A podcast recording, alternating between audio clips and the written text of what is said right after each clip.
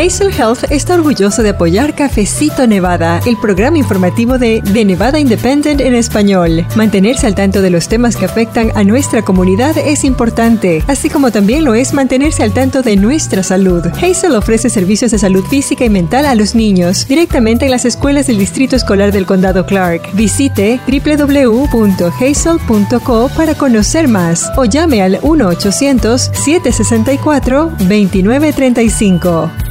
El viernes 24 de junio, la Corte Suprema de los Estados Unidos anuló un derecho constitucional al aborto que había estado vigente por 50 años. Ese fue un dictamen que ya se esperaba, ya que a principios de mayo se filtró un borrador anticipando ese fallo. Con la anulación del derecho al aborto, ese controvertido tema se intensifica en el país, incluyendo en Nevada, algo que podría desempeñar un papel trascendente en las elecciones intermedias de noviembre. Pero ¿en qué consiste ese fallo? ¿Cómo afecta esto al estado de plata? ¿Qué han dicho políticos y candidatos en medio de un año electoral en Nevada?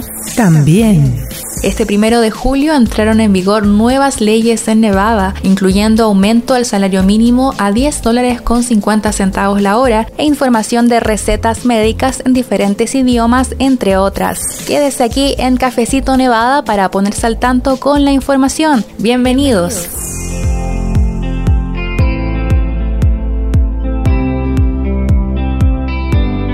¿Qué tal amigos de Cafecito Nevada Podcast? Espero que estén teniendo una muy buena semana. Les doy la bienvenida. Yo soy Luz Gray, editora asociada con el sitio de noticias en Internet de Nevada Independent en español, donde nos enfocamos en ofrecerle periodismo de fondo a nuestra comunidad hispanohablante, como es el caso de la información que tenemos para usted en este nuevo capítulo de Cafecito Nevada. Y en esta ocasión me acompañan mis colegas Michelle Rindels, Janelle Calderón y también Carmen Landinger. Ella estuvo de hecho reportando desde las calles de Nevada con una entrevista que usted va a escuchar justo unas horas después de que se dio a conocer esta noticia de la anulación de un derecho constitucional al aborto aquí en el país. Así que es un cafecito lleno de información para todos ustedes. Gracias por escucharnos, en especial si usted lo hace por primera vez. Bienvenidos.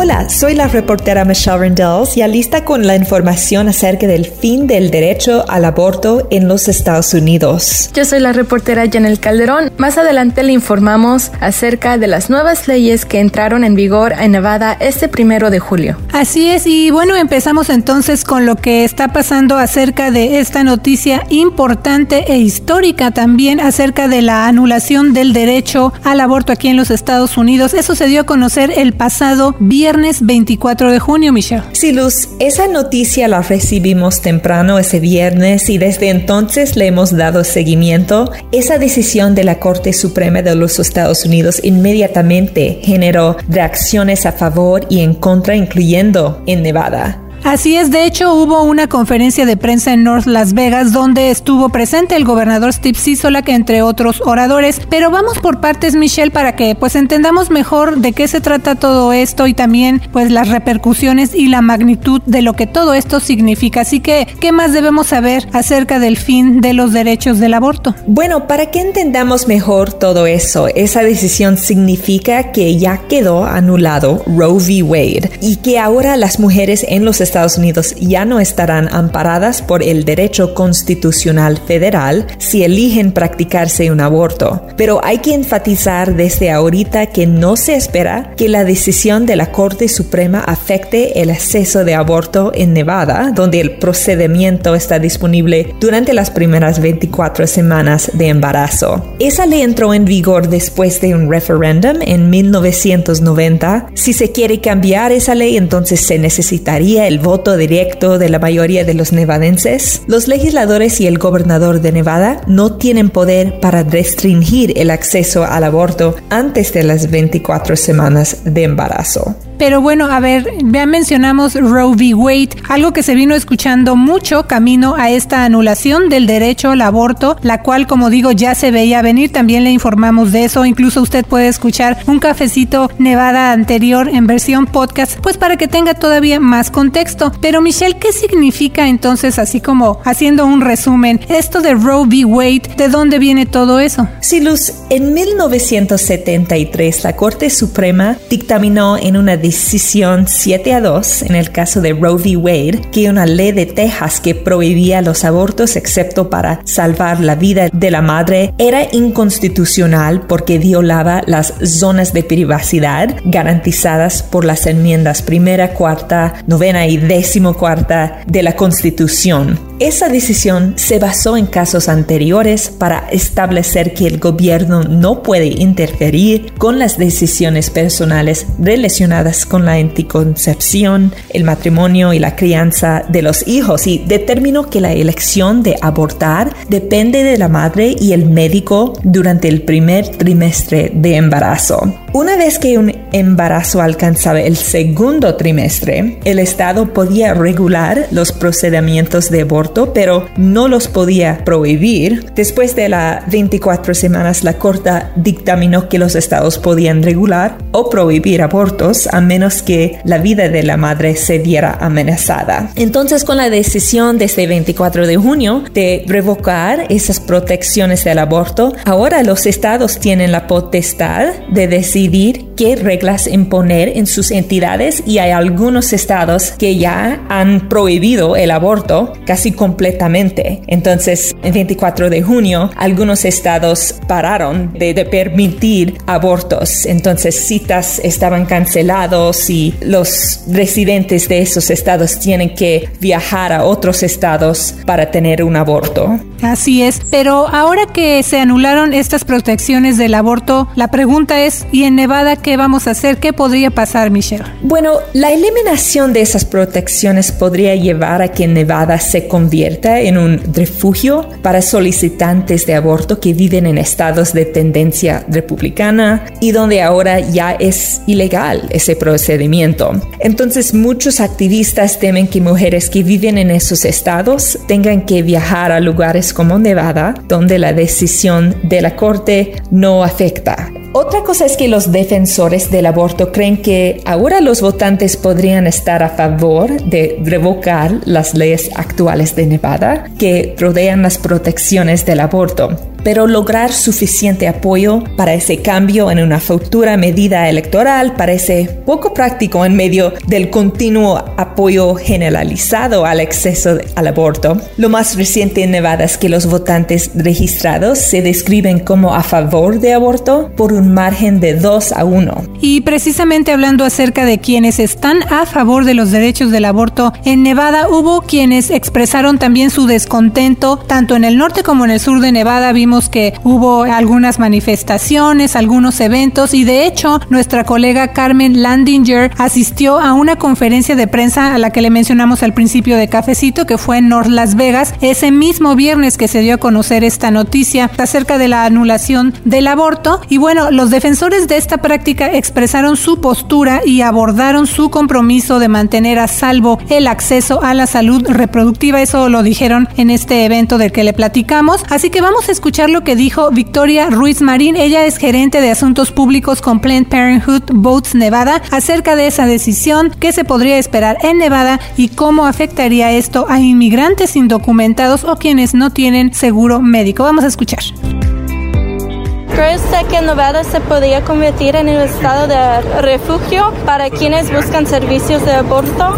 Sí, el estado de Nevada actualmente se considera un refugio para el acceso al aborto, ya que hemos protegido o codificado eh, ese derecho en, las, en el Código Penal o en las leyes de Nevada, y eso fue gracias al voto de los votantes. Entonces, actualmente Nevada es uno de los tres estados que protegen el acceso al aborto. ¿Y cómo va a contribuir Nevada a los otros estados que no tienen protección?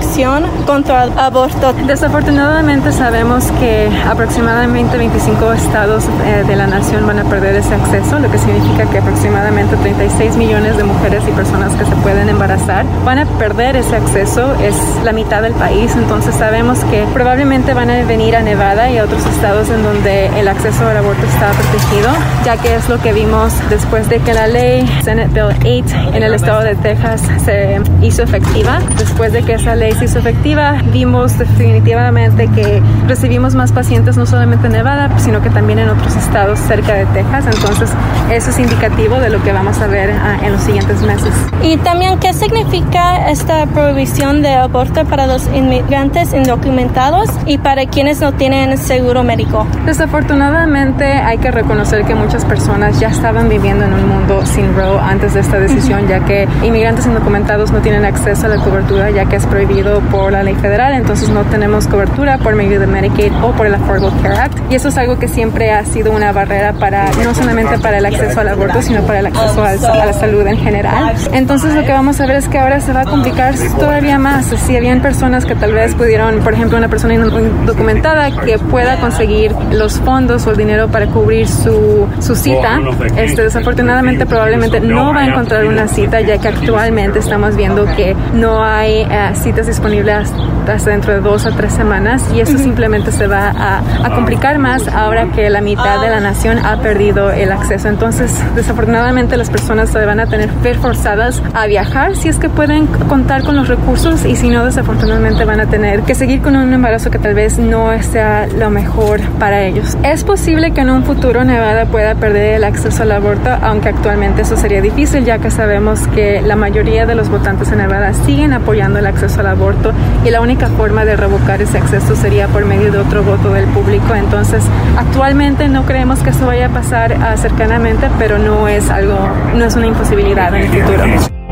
Bueno, esa fue la voz de Victoria Ruiz Marín. Ella es gerente de asuntos públicos con Planned Parenthood Votes Nevada, quien platicó con nuestra reportera Carmen Landinger en una conferencia de prensa que se organizó en North Las Vegas tan solo unas horas después de que se dio a conocer la noticia de la anulación del derecho al aborto aquí en los Estados Unidos, Michelle. Así es, Luz. Ahí también estuvieron el gobernador Sisolak y la senadora demócrata por Nevada Jackie Rosen. El gobernador dijo que los políticos nunca deben tener voz cuando se trata de la decisión personal de cuándo o si formar una familia, la senadora Rosen comentó que la decisión de la Corte Suprema no va a detener los abortos, sino que va a detener los abortos seguros. Los demócratas están usando ese tema para urgir a Nevada y otros estados a que elijan demócratas en los comicios de noviembre, diciendo que es importante tener poder para preservar el derecho de aborto en Nevada o crear leyes federales para reemplazar el derecho al aborto que había en Roe v. Wade.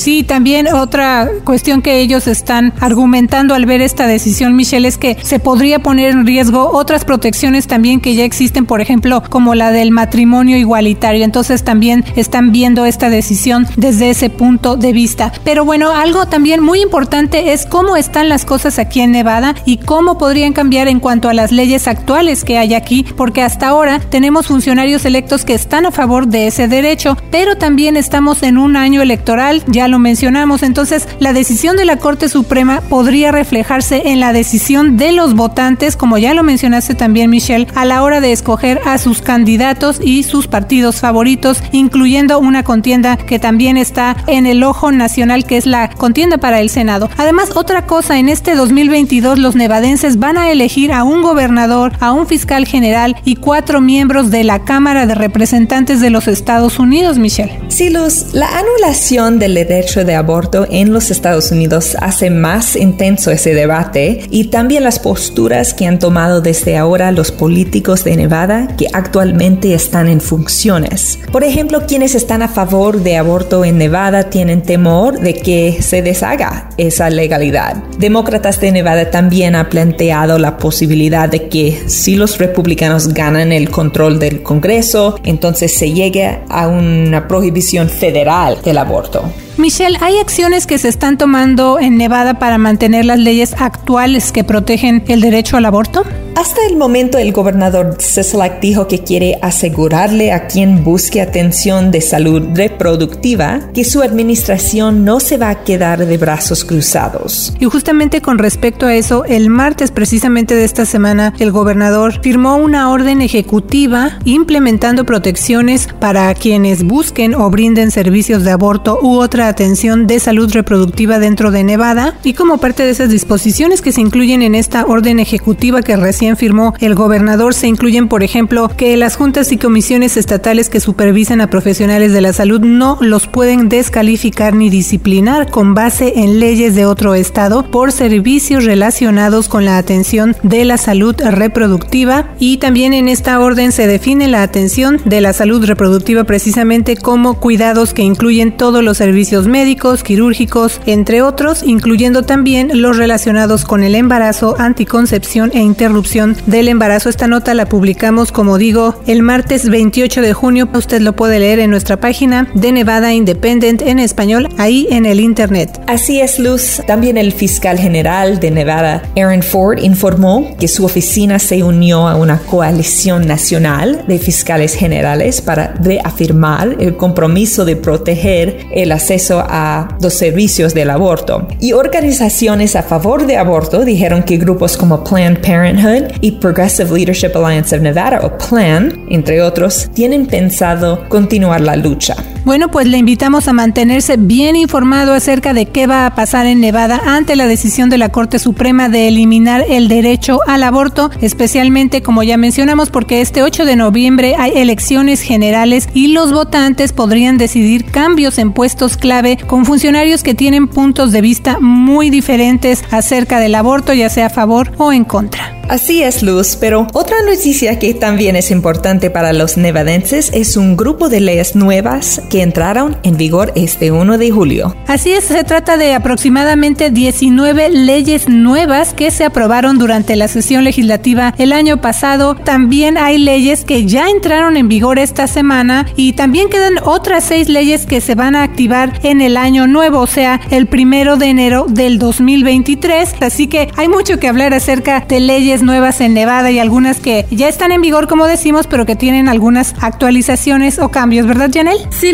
Una de esas leyes que tiene que actualizarse es la que tiene que ver con el salario mínimo Nevada. Después de que en el 2019 entró en vigor una ley para aumentarlo, subió por primera vez el primero de julio del 2020 a 8 dólares la hora para los empleados que reciben beneficios de salud y 9 dólares la hora para quienes no cuentan con seguro médico. Hay que recordar que, de acuerdo con esa ley, el sueldo mínimo aquí en el estado de Plata aumentará en 75 centavos el primero de julio de cada año para el 2024, incrementando poco a poco hasta llegar a 11 dólares por hora para empleados que cuentan con beneficios de salud y 12 dólares la hora para quienes no tienen esa prestación. Entonces esa ley no es nueva, pero cambia cada año hasta el 2024. Así es como tú mencionas, Janelle, ese aumento al salario mínimo en Nevada ya se aprobó, pero cada año va aumentando, o sea, es un incremento y por eso es lo que estamos viendo y el tope, digamos, va a llegar hasta el 2024. Pero también vi que una de las nuevas leyes crea un grupo que se llama Mantener a Nevada Trabajando o en inglés se llama Keep Nevada Working. Ese grupo lo integran, por ejemplo, la vicegobernadora demócrata Lisa Cano Burhead y ocho miembros que también están designados. Pero ¿de qué se trata esto, Janelle? Sí, Luz, Keep Nevada Working va a contar con grupos de defensa de inmigrantes, organizaciones comerciales y laborales, organizaciones religiosas y sin fines de lucro, así como grupos de defensa de la justicia penal, entre otros. Entonces, ese grupo tiene como objetivo fomentar la confianza entre la comunidad, el Estado y las agencias policiales locales. También puede desarrollar estrategias para apoyar a las industrias actuales y futuras, para fortalecer las trayectorias profesionales y para mejorar la retención de propietarios de negocios inmigrantes. Y en este grupo de nuevas leyes que entraron en vigor este primero de julio en Nevada, Janel, ¿hay alguna que, por ejemplo, tenga cambios relacionados con el tema de la educación?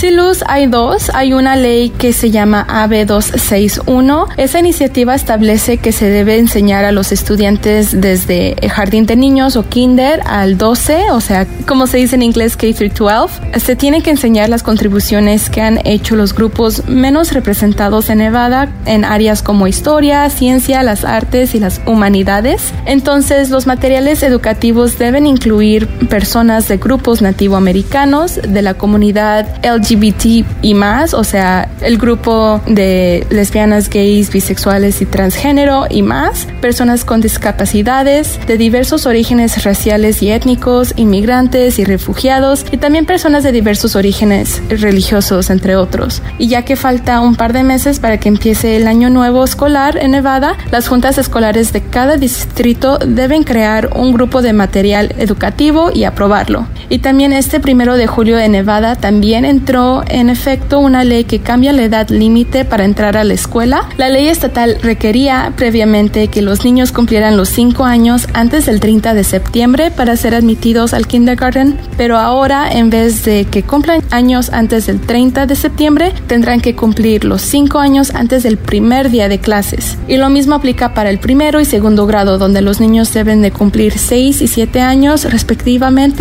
el día o antes del primer día de clases.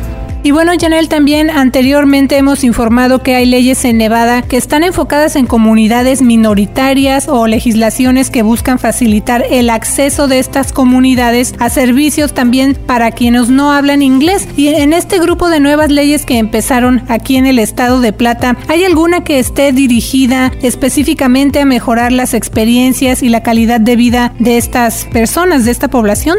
Fíjate que sí, Luz, hay una que tiene que ver con el ámbito de la salud, porque también a partir del primero de julio, Nevada ya requiere que las farmacias ofrezcan instrucciones de medicamentos recetados en varios idiomas, además de inglés. Entonces, la Junta Estatal de Farmacia está creando una lista de esos idiomas que va a requerir. Eso incluye el español, tagalo, chino, vietnamita y coreano, entre otros. Y este 14 de julio va a haber una reunión, así que el público puede participar y después la Junta va a revisar esos comentarios y datos demográficos para determinar si los idiomas sugeridos se deben aplicar o actualizar. Muy bien, Janel. Y bueno, hasta ahorita ya nos has dado el resumen de algunas de las nuevas leyes que empezaron esta semana en Nevada, pero ¿hay alguna que te haya llamado la atención? Porque hace ratito nos mencionabas algo que está relacionado con gallinas, ¿no? ¿De qué se trata esto o qué te llamó la atención de estas nuevas leyes? Sí, Luz, todas son interesantes, pero hay dos leyes en particular que atrajeron mi atención. Una está relacionada con granjas de gallinas para que tengan un ambiente menos restrictivo. Ahorita les explico más detalle de qué se trata. Y hay otra nueva ley que pone nuevas reglas para propiedades de renta a corto plazo como Airbnb, donde las personas pueden rentar una casa o una recámara en vez de un cuarto de hotel.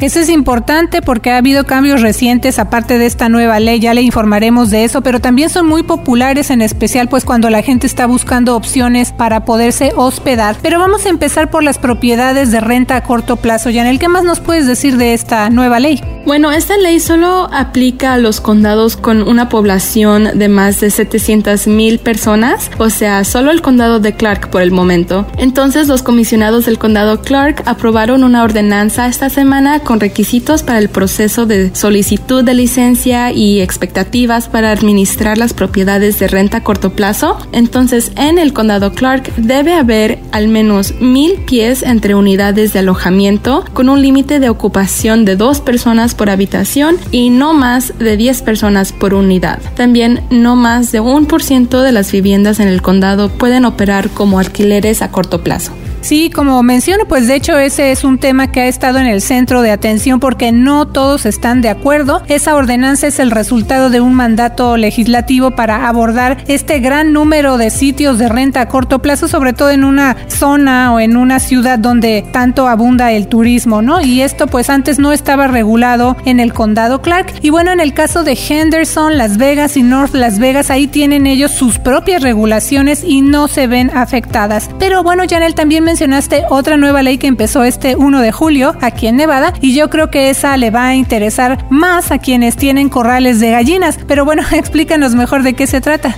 Sí, Luz, Nevada ahora prohíbe que los grandes propietarios u operadores de granjas pongan en recintos de menos de un pie cuadrado a gallinas productivas o que ponen huevos. Entonces, esta ley está enfocada en promover sistemas de alojamiento sin jaulas para las gallinas, lo que en inglés se conoce como cage free eggs. Tal vez usted ha visto esa etiqueta en algunos paquetes cuando compra huevos en la tienda, cage free. Este sistema de cage free eggs es un área donde las gallinas que producen huevos no tienen restricciones y se pueden mover libremente. Eso tiene el objetivo de permitir que las gallinas puedan exhibir comportamientos más naturales. Y otro punto es que esta nueva ley de Nevada tiene unas disposiciones extra que se planean que empiecen para el 2024 y con eso se busca que se establezca un sistema de alojamiento sin jaulas, lo cual será un requisito, no solo una sugerencia. Pero esta ley no aplica a granjeros que tengan menos de 3.000 gallinas o si les tienen que poner en la jaula si necesitan algún examen médico o tratamiento o si se tienen que transportar. Bueno, pues para más información y más detalles de estas y otras nuevas leyes, recuerda visitarnos también en nuestro sitio de internet y seguir escuchando Cafecito Nevada cada semana con más información para nuestra comunidad. Sí, y usted también puede mantenerse al día con noticias y temas comunitarios de Nevada. Síganos en las redes sociales como The Nevada Independent en español. Suscríbase gratis a nuestro sistema de alertas por mensaje de texto y también suscríbase gratis a nuestro boletín informativo ¿Qué pasó en la semana? Nos en el siguiente Cafecito Nevada. Soy la reportera Janelle Calderón. Y yo soy la reportera Michelle Rendells. Que tenga una semana llena de éxito. Yo soy la reportera Luz Gray con The Nevada Independent en español. Nuestro estado, nuestras noticias, nuestra voz.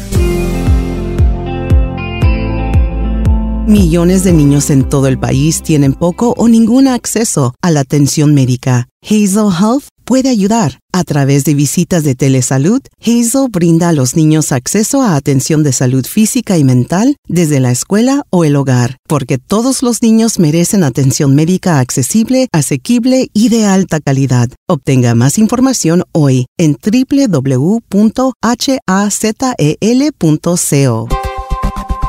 para la información más actualizada al momento. Las noticias minuto a minuto. Síguenos en redes sociales como de Nevada Independent en español, en Facebook, Envy Indie en español, en Instagram, Envy Indie en español en Twitter, de Nevada Independent en español, nuestro estado, nuestras noticias, nuestra voz.